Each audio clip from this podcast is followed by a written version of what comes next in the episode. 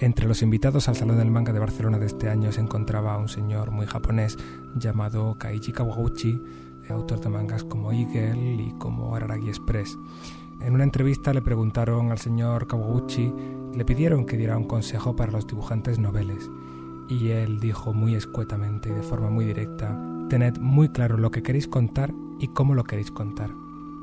Esto es muy fácil de decir y muy difícil de hacer, como ya sabéis, queridos oyentes. Soy Alex Hernández y os doy la bienvenida a la sesión número 10 de este taller literario.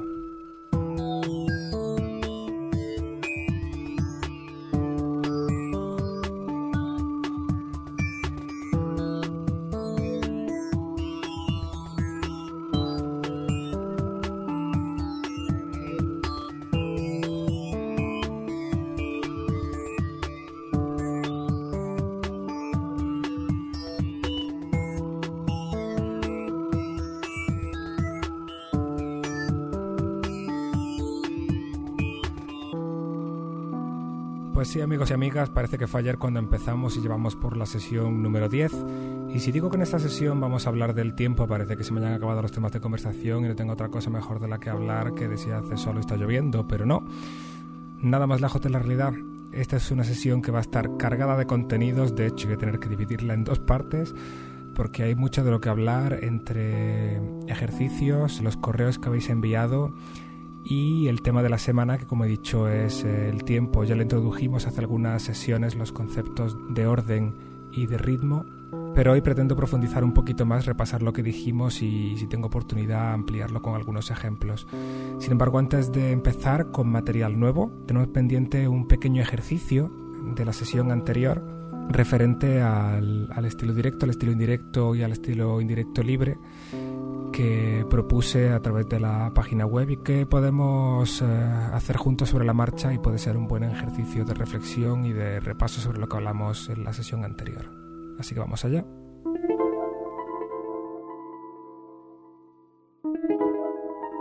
El ejercicio consistía en reescribir tres fragmentos de las crónicas marcianas de Ray Bradbury que estaban escritos eh, uno en estilo directo y había que pasar a estilo indirecto y estilo indirecto libre y los otros dos, pues eh, las otras combinaciones posibles, ¿no? El primer ejemplo estaba escrito en estilo directo y decía El señor K apareció en una puerta triangular. ¿Llamaste? preguntó irritado. No, dijo la señora K. Creyó oírte gritar. Grité, descansaba y tuve un sueño. Como veis, el estilo directo se caracteriza porque tenemos las palabras textuales de cada personaje precedidas por un guion. Yo he reescrito estos párrafos eh, de una forma lo más eh, fiel posible al original para mm, no despistar el ejercicio con posibles añadidos míos. Y he reescrito en estilo indirecto. Cuando el señor K apareció por la puerta triangular, ella aseguró que no le había llamado. Si había gritado, suponía debió ser mientras soñaba.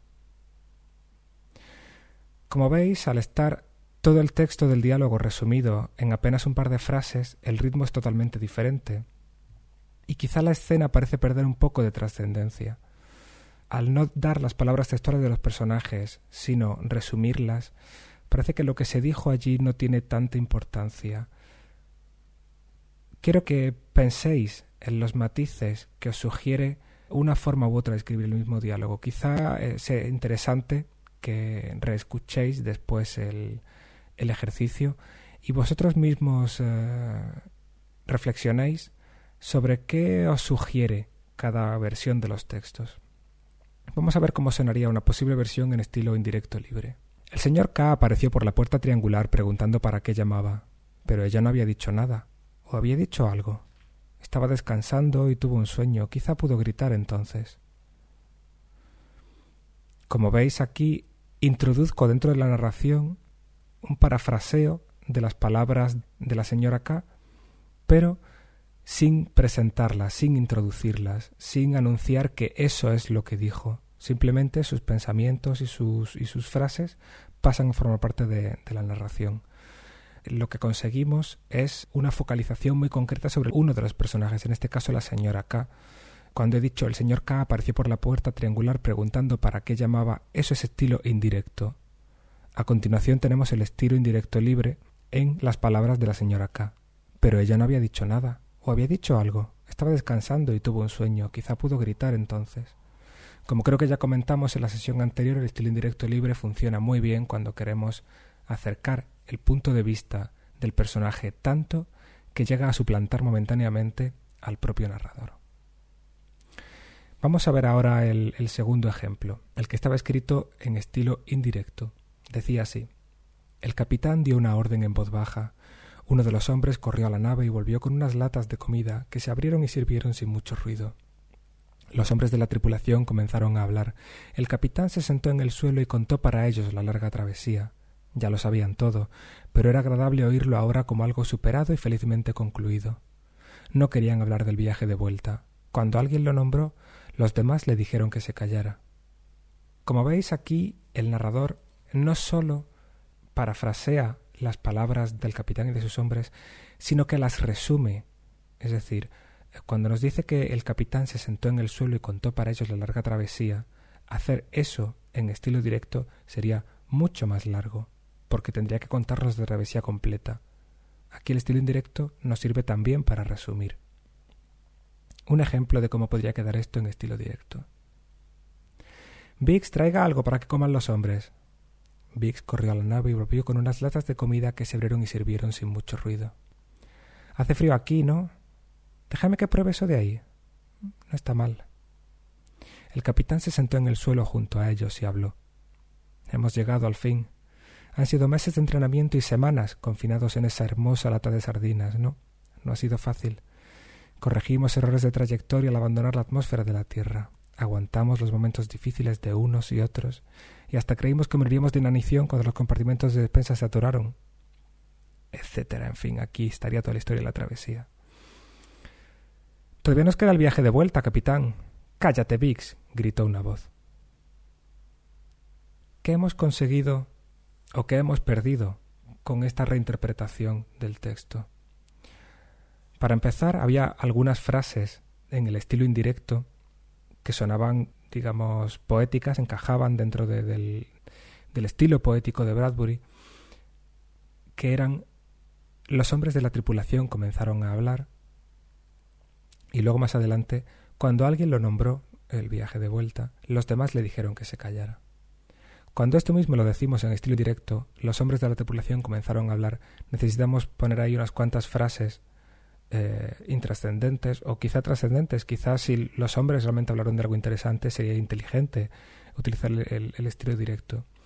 Pero la cuestión aquí, lo importante no es de qué hablaban los hombres, sino que al principio estaban impresionados por la belleza marciana, pero eh, gradualmente van perdiendo esa timidez y van sintiéndose un poco como en casa. Desde ese punto de vista no es importante de qué hablaran porque hablarían de trivialidades, como yo he escrito en, mi versión en estilo directo. Del mismo modo, la parte de no querían hablar del viaje de vuelta cuando alguien la nombró, los demás le dijeron que se callara. Hacer eso en estilo directo. Todavía no nos queda el viaje de vuelta, capitán. Cállate, Vix, gritó una voz. Pues no queda nada poético, todo lo contrario, queda brusco, propio quizá de unos militares o de unos eh, mecánicos de unos hombres del espacio. Así que reescribir el texto de distintas formas nos está dando estilos muy diferentes. Vamos a ver qué podemos hacer aquí eh, en estilo indirecto libre. Es bastante complicado porque tenemos muchas voces que se van alternando. Hacer eso en estilo indirecto libre puede ser difícil. Vamos a ver cómo ha quedado. El capitán dio una orden en voz baja. Traigan algo de comer, nos merecemos un descanso. Uno de los hombres corrió al nave y lo vio con unas latas de comida que se abrieron y sirvieron sin mucho ruido. Apenas un qué rico, hace frío aquí, pásame ese cuenco. El capitán se sentó en el suelo y contó para ellos la larga travesía. Habían despegado el 12 de mayo. Tuvieron que corregir problemas de trayectoria al abandonar la atmósfera terrestre. Llegaron a creer que morirían de inanición cuando los compartimentos de despensa se atoraron. Los hombres ya sabían todo esto, pero era agradable oírlo ahora como algo superado y felizmente concluido. Y aún quedaba el viaje de vuelta. Los hombres miraron a Vix malhumorados. Cállate, Vix. Como veis, el estilo indirecto libre no se presta tanto a mostrar múltiples puntos de vista. Meter en un mismo párrafo, como he hecho yo aquí, la voz del narrador, la voz de un personaje, luego la voz de otro personaje, provoca una cierta no confusión, porque más o menos va quedando claro quién habla en cada momento, pero sí un poco de desorganización, ¿no? Es como si el autor no tuviera muy claro quién está hablando o, en quién está centrando eh, su atención. A nivel eh, autorial parece pobre, parece confuso y desordenado. Vamos a los últimos ejemplos, no quiero perder demasiado tiempo en el ejercicio y creo que es más interesante que lo que yo pueda decir las reflexiones que, que hagáis vosotros al respecto. El tercer ejemplo, en estilo directo libre, decía Quería ir a Marte en el cohete. Bajó a la pista a las primeras horas de la mañana y a través de los alambres les dijo a los hombres uniformados que quería ir a Marte. Les dijo que pagaba impuestos, que se llamaba Pritchard y que tenía derecho de ir a Marte. ¿No había nacido allí mismo en Ohio? ¿No era un buen ciudadano? Entonces, ¿por qué no podía ir a Marte? Como veis, la, primera mitad del texto está escrita en estilo indirecto, que es la forma de introducir la segunda mitad del texto, que es la que está realmente escrita en estilo indirecto libre. Vamos a ver cómo quedaría esto en estilo directo. Quiero ir a Marte, en ese cohete. El contribuyente había bajado a la pista a las primeras horas de la mañana y desde entonces seguía hablando a través de los alambres con los hombres uniformados. Quiero ir a Marte, me llamo Pritchard y pago mis impuestos. Tengo derecho de ir a Marte. ¿Acaso no he nacido aquí mismo en Ohio? ¿Acaso no soy un buen ciudadano? Entonces, ¿por qué no puedo ir a Marte? Al darle voz al contribuyente que protesta, el texto se vuelve mucho más violento. En el texto original, aunque se nos están reproduciendo las palabras del contribuyente de forma casi textual, y su nivel de enfado es totalmente accesible para el lector, a pesar del filtro del narrador, el filtro sirve para hacer que veamos ese enfado con cierto distanciamiento. Sin embargo, en estilo directo sus palabras resultan mucho más irritantes, con lo cual el efecto sobre el lector es diferente. Vamos a ver cómo sonaría esto en estilo indirecto. Quería ir a Marte en el cohete. Bajó a la pista a las primeras horas de la mañana y a través de los alambres les dijo a los hombres uniformados que quería ir a Marte. Les dijo que pagaba impuestos, que se llamaba Pritchard y que tenía derecho de ir a Marte. Les preguntó por qué no podía subir en el cohete cuando había nacido allí mismo en Ohio y era un buen ciudadano. Como veis no hay mucha diferencia con el texto original, solo he cambiado las últimas frases que estaban estrictamente en estilo indirecto libre. Pero ahora nos encontramos con que este pequeño párrafo incluye al menos tres o cuatro verbos que expresan hablar, decir. Les dijo, les dijo, les preguntó. El texto de repente se ha vuelto mucho más reiterativo. El original fluía de una manera más natural. Este parece artificial, como si el autor se sintiera incómodo de tener que reproducir durante tanto tiempo las palabras de su personaje y tener que estar todo el rato repitiendo les dijo, les dijo, les preguntó, les dijo, ancla el texto, lo, lo lastra. Hecho el ejercicio, espero que veáis lo que quería conseguir con él. Los distintos estilos de reproducir el discurso pueden tener distintos efectos, pueden transmitir distintas sensaciones y es inteligente utilizarlos en función de cuán importante sea lo que están diciendo los personajes, y la conversación es muy importante de ser reproducida textualmente, si lo merece, o si es mejor recoger solo el espíritu de la escena, pero resumirla o parafrasearla a través de, un filtro para conseguir un cierto distanciamiento o un cierto eh, estilo en el lenguaje que no se corresponda con el del personaje que realmente está diciendo o pensando esas palabras.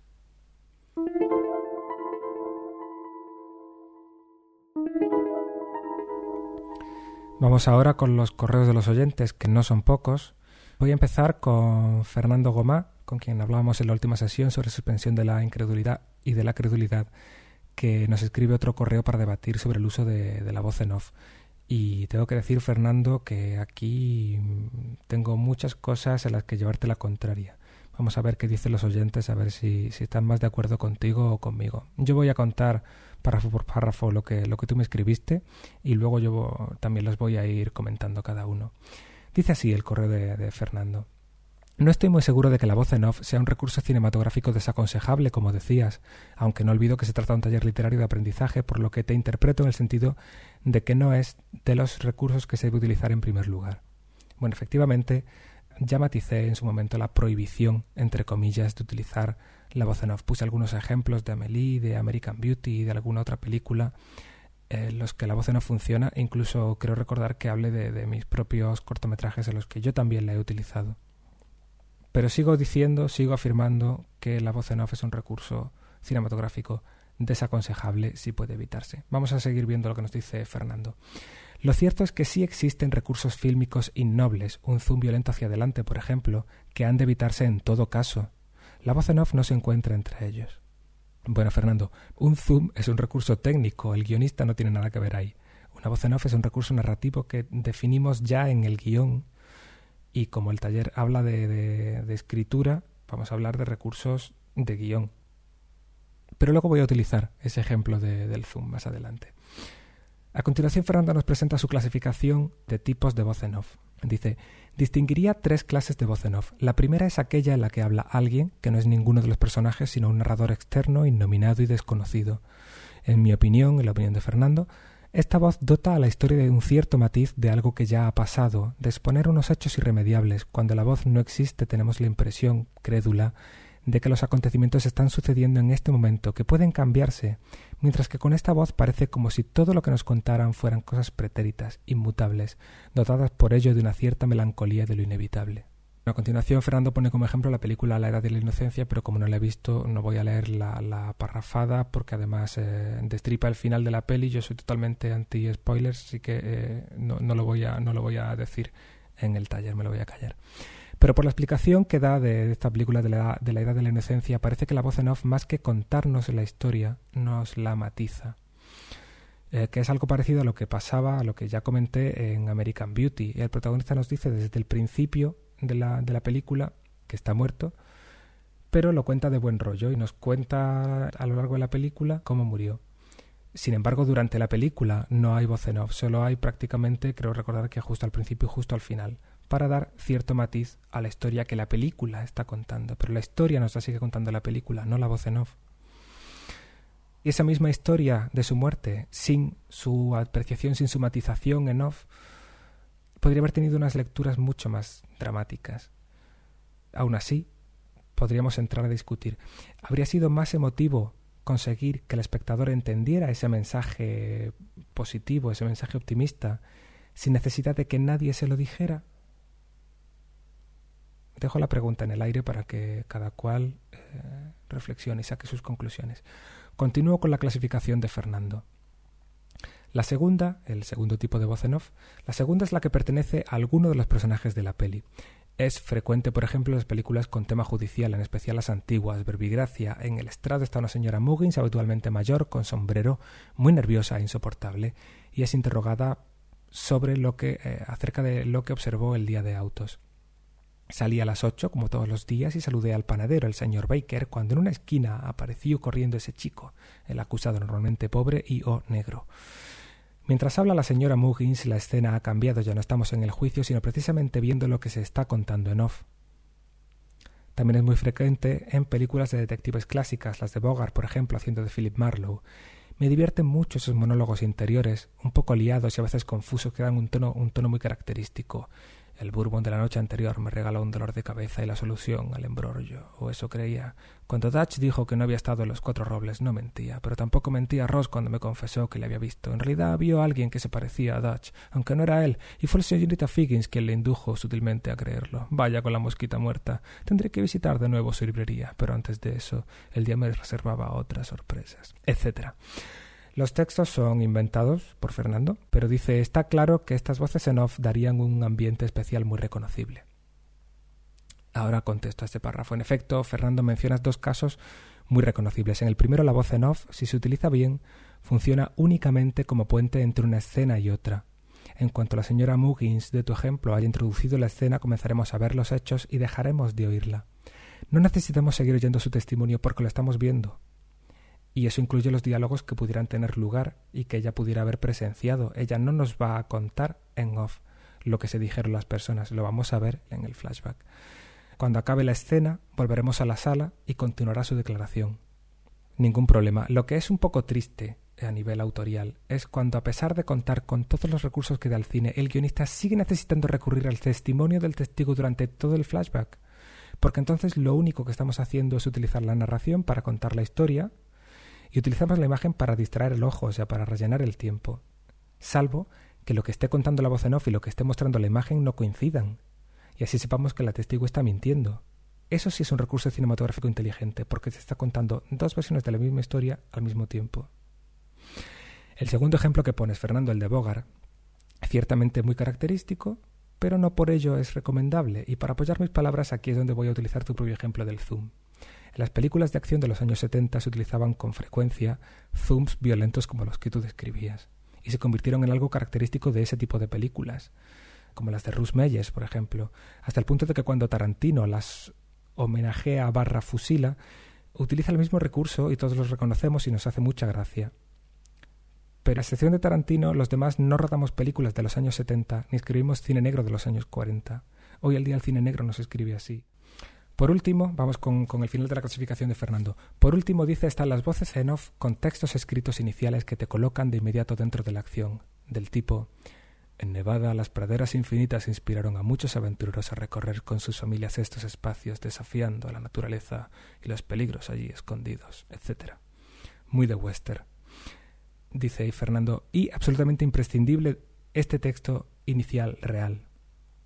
Hace mucho, mucho tiempo, en una galaxia muy lejana, ¿hace falta algo más para reconocer la guerra de las galaxias con sus palabras perdiéndose en el infinito? Bueno, Fernando, si no me falla la memoria, el de la guerra de las galaxias era un texto sin voz, al menos en la versión original, creo recordar, pero bueno. De prólogos aún no hemos hablado en el taller, supongo que ya lo haremos. A mí personalmente estas parrafadas iniciales me suelen dejar bastante frío porque me acabo de sentar y de repente me sueltan un montón de información en dos párrafos que yo eh, no asimilo porque para mí están totalmente fuera de contexto.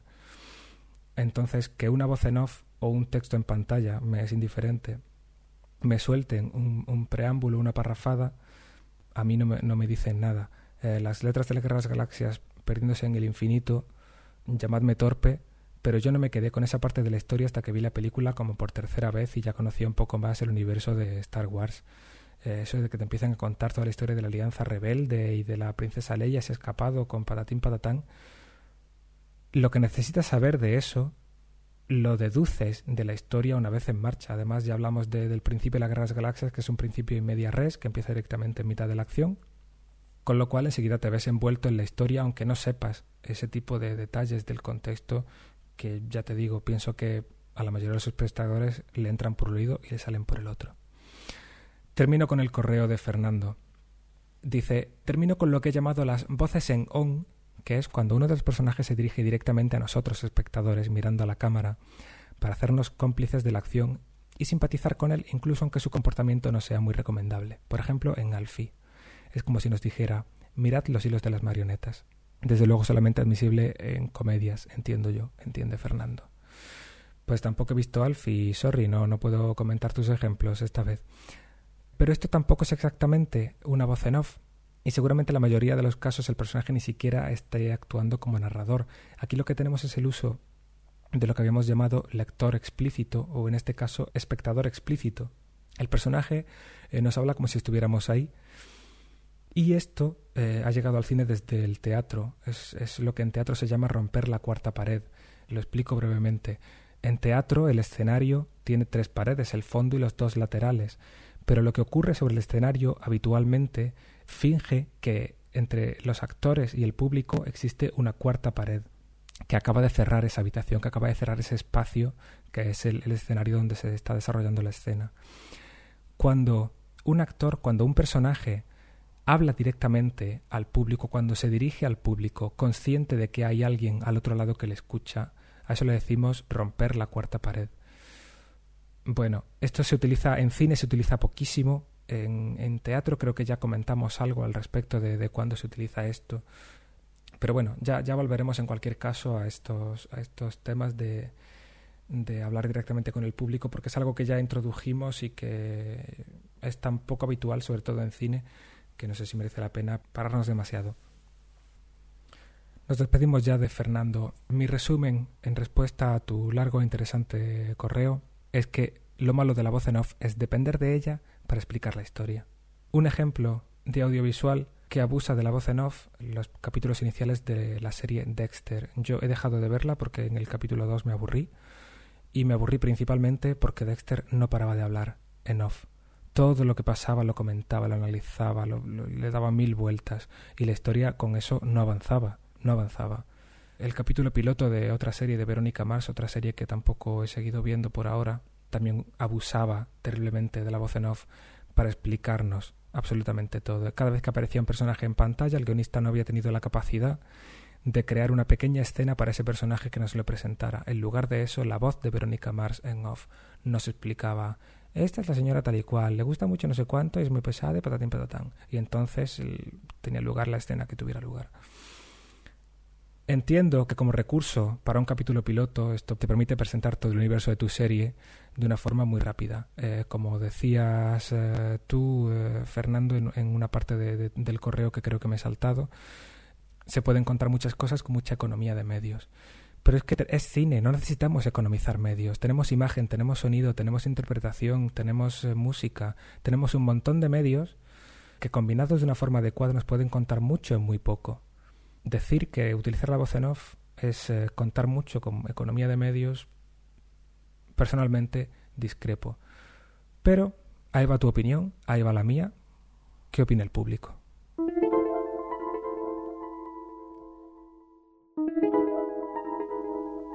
A pesar de todo lo que acabo de decir con respecto a lo pobre que resulta contar historias mediante la voz en cine o en televisión, veréis que luego al final, cuando hayamos hablado del tiempo, del ritmo y del orden, voy a poner un par de ejemplos de personajes contando historias. Pero marcaré diferencias ahí, a ver, a ver si, si consigo defender mis argumentos. Continúo con Javier Díaz Carballeira, con quien he seguido en contacto y de quien pronuncié mal el apellido la última vez. Mis disculpas, Javier. Eh, entre otras cosas, estamos hablando por correo de algunos de los aspectos que hablamos sobre, sobre diálogos en la última sesión. Me escribe Javier. Mucha gente como yo, aun escribiéndolos, no conocíamos que los estilos indirectos también eran diálogos. Saberlo ya es suficiente motivo de trabajo. Aquí he querido hacer una pequeña matización porque creo que, en la última sesión hablé de, diálogos, que es un tema muy amplio. Lo traté de una forma quizá demasiado superficial Espero tener oportunidad de volver a ellos más adelante. Quiero matizar, el estilo indirecto no son diálogos. El estilo indirecto es una forma de representar el discurso. Y ese discurso puede ser dialogado, monologado o puede ser un pensamiento. Expliqué los estilos directo e indirecto antes de hablar de diálogos porque son formas de representar los diálogos, pero también pueden representar más cosas, por ejemplo pensamientos. Dicho de otra forma, en narrativa todos los diálogos se representarán mediante estilo directo, indirecto o indirecto libre. Pero no todo lo que aparezca en estos estilos serán diálogos. Puede ser también otras formas del discurso. Quería hacer esa aclaración, Javier. Sigue Javier diciendo, sí he echado en falta algo como el pensamiento interior, un monólogo de pensamiento del personaje consigo mismo, como en Frankenstein, creo recordar. Lo considero un diálogo muy difícil de escribir bien y que parezca real. Pero volvemos a lo dicho, querido Javier, el pensamiento interior no es un diálogo. De lo que estábamos hablando eh, la sesión anterior es de cuando dos personajes o más hablan entre sí. No estábamos hablando ni de monólogos ni de pensamiento interior. Entonces ya volveremos a esos temas más adelante.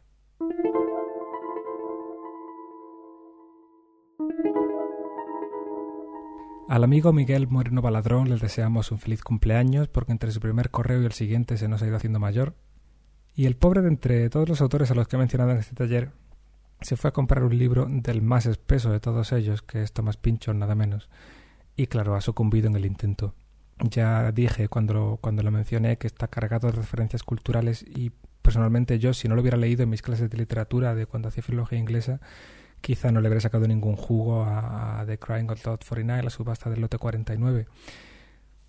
Aún así, ahora tengo en perspectiva comprarme mm, Gravity's Rainbow, que es una de sus novelas más famosas y mucho más gruesa. La mayoría son muy gruesas. La subasta del lote 49 era una sección porque era muy, muy cortita. Y bueno, vamos a ver qué tal se me da. Miguel se ha pasado a disfrutar, creo que está disfrutando más con las cartas a un joven novelista Vargas Llosa que mencioné aquí por recomendación de Javier. Y además nos manda una sugerencia robada nada menos que de Woody Allen, os la cuento. Me dice, ahora estoy leyendo un libro de entrevistas a Woody Allen de Eric Lacks. Es muy interesante también. Cuenta que Allen apunta sus ideas según le surgen en el primer trozo de papel que lleve a mano. Después las mete todas en un cajón. Cuando quiere comenzar el guion de una nueva película, saca sus papeles y los esparce sobre la cama para buscar la idea que le apetece desarrollar. Es una forma muy peculiar de organizarse, ¿no? Pues, ¿qué quieres que te diga, Miguel? Yo personalmente no tenía la costumbre de tomar demasiadas notas y si lo hacía, lo hacía en diferentes trozos de papel o en pequeños documentos de Word que luego se perdían por las carpetas. Y desde que me vine a Alemania, eh, tengo la costumbre de llevar encima una, una libreta con una especie de diario en blanco donde voy apuntando cosas que se me ocurren, desde frases sueltas hasta, hasta escenas de posibles películas que nunca sé si encajarán en alguna parte. Y luego de esos fragmentos, en otros momentos sí que voy reutilizando cosas. Así que nunca se sabe estos cúmulos de ideas cómo pueden funcionar. Si tú quieres tener un cajón o una libreta, eso ya es cosa tuya. Pero sí que te recomiendo, sí que os recomiendo a todos que tengáis la costumbre de anotar las cosas que se os vayan ocurriendo, porque luego nunca sabéis dónde se pueden reutilizar.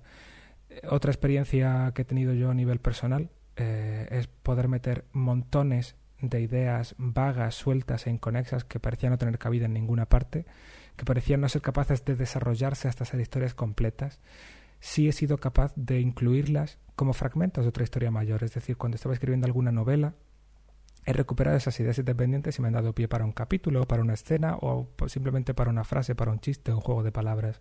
El caso es que de repente esas ideas eh, han encontrado su lugar. Miguel me manda también el enlace a un relato suyo que tiene colgado en su blog para que le dé mi opinión. Ya se la mandé por correo, le destaqué varios puntos muy positivos y varios otros muy mejorables.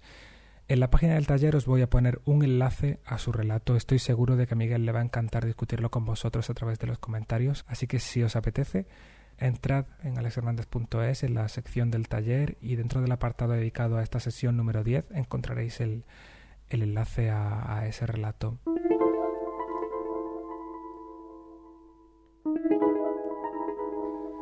Nos escribió también Emma, que decía No voy a hacerte ninguna pregunta porque aunque amo la literatura y la cultura general con pasión, no aspiro a convertirme en una escritora. Conozco mis límites. A lo que yo le contesté que no hace falta aspirar a convertirse en escritor para escribir. Puede ser un pequeño placer en sí mismo. Mucho no le debió molestar la contestación porque luego volví a escribir para comentar alguna de las películas que he visto últimamente. Pero parece que ni Sultanes ni Bangkok Dangerous han acabado de convencerla del todo. La primera no sé cuál es. Eh, y la segunda es el auto remake que se han hecho a sí los hermanos Pang, esta vez con Nicolas Cage de protagonista. Pero parece que entre que a ellos se les da mucho mejor hacer fotos que contar historias y que el amigo Nicolas lleva unos años que no da pie con bola, yo no me esperaría gran cosa. Por último, Emma nos recomienda una serie coreana de gran presupuesto llamada Legends, pero me pasa un enlace que no funciona, así que... Emma, a ver si puedes buscármela por alguna otra parte, porque tengo curiosidad y si me manda el enlace ya lo, compartiré con vosotros en la web. Un saludo, Emma, gracias por escribir.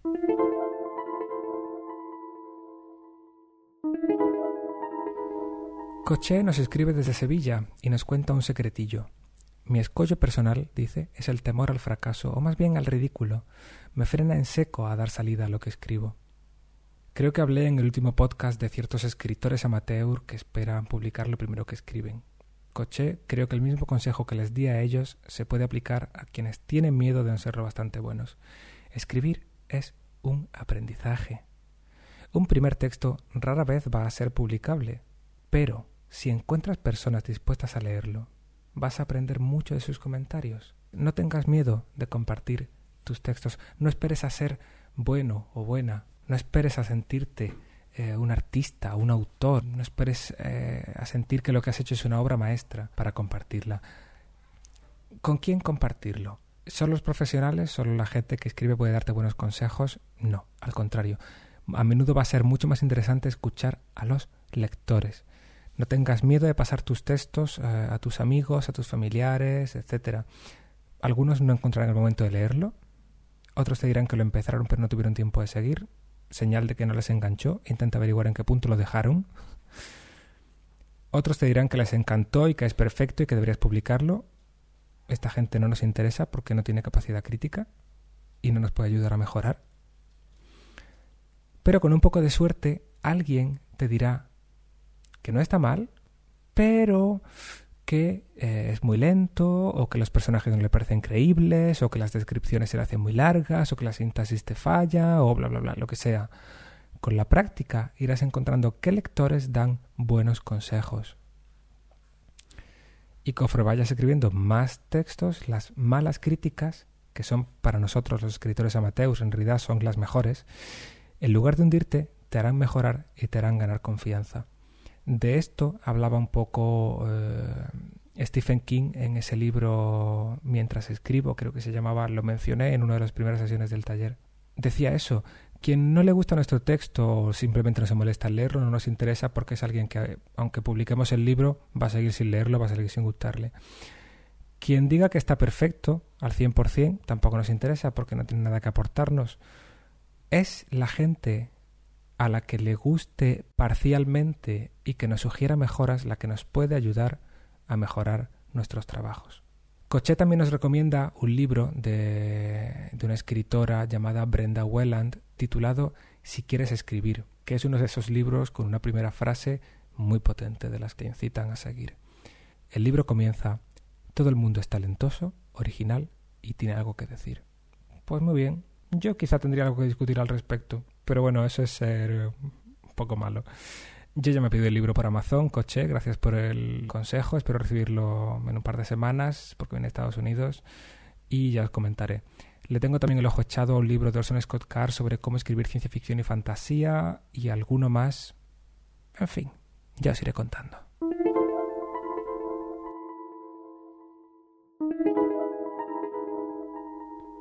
Vamos llegando ya al final de este bloque de correo. Rafael Reyes es compositor y nos escribe desde California. Dice, ¿cómo resumes toda esta teoría en una canción que tiene tres minutos de duración?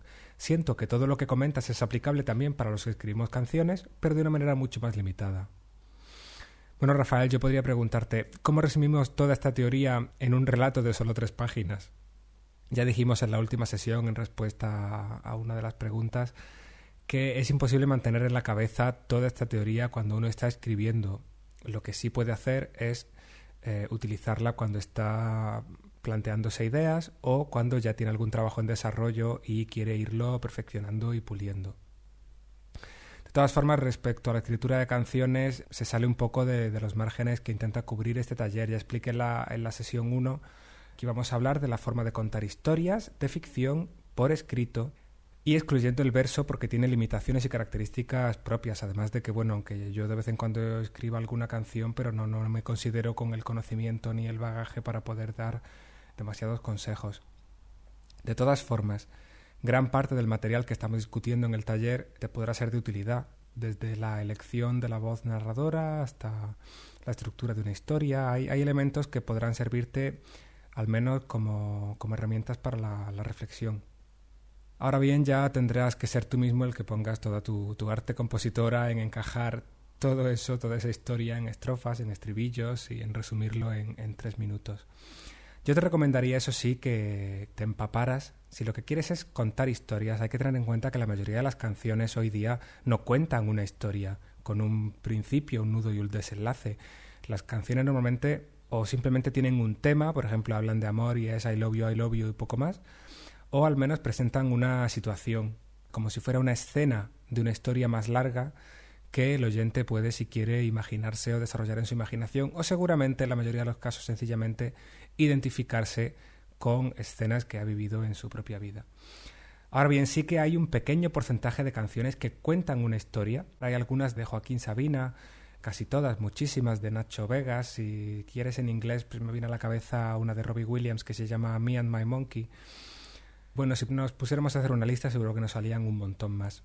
Seguro que estudiar alguna de ellas puede ayudarte a comprender cómo otros resuelven esos problemas que presenta la narración de historias dentro de una canción, pues eh, qué parte de la historia eliges como estribillo o si eliminas directamente un estribillo y la historia es una narración con un principio, un desarrollo y un final y sin repeticiones, o cómo distribuyes esas partes de la historia en estrofas, ese tipo de ideas puedes quizá irlas madurando a través de esas canciones. Mucha suerte, Rafael.